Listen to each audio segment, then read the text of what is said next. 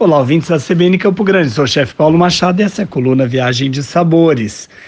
Quem aí ama um macarrão? Bem, uma massa cilíndrica, nem grande como o macaroni, nem pequenina e compridinha como o penne, é o helicoidale.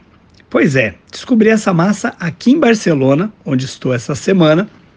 E falando dessa massa, eu quero contar para vocês que é um tipo de pasta, como dizem os italianos, feita à base de trigo grano duro, ovos e água. Essas massas furadas no meio, elas são consideradas a base da gastronomia italiana, tão importante como a pizza, pois além de permitir adquirir um ótimo sabor, a helicoidale também serve como ingrediente para várias receitas por ser tão simples e bem incrementada com outros alimentos. Ela pode vir de várias formas, em grande variedade de apresentações, mas uma das receitas mais comuns é apresentá-la com molho bolonhesa, mussarela e manjericão. E claro, queijo parmesão ralado por cima. Se for um grana padano, então, melhor ainda. Vale destacar que a massa é um dos alimentos que mais frequentemente funciona como prato principal, devido ao seu sabor requintado e à facilidade de combinar com outros alimentos.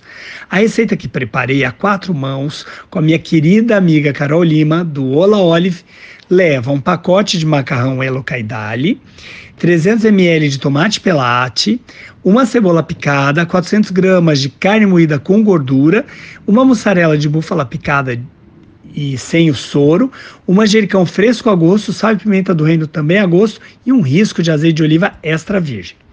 Prepare o macarrão numa panela com bastante água e sal, suficiente para ficar como o gosto de uma lágrima ou do mar no tempo pedido no pacote. Geralmente, essa massa fica pronta em 10 a 12 minutinhos de cocção. Eu aprendi com o italiano que deve-se tirar a massa um ou dois minutos antes da cocção completa e finalizá-la na panela com o molho.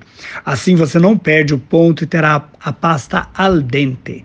Para o molho, você vai suar uma cebola picada, adicionar os tomates pelates já processados e vai cozinhar até baixar a acidez do molho. Você vai ter que ir provando.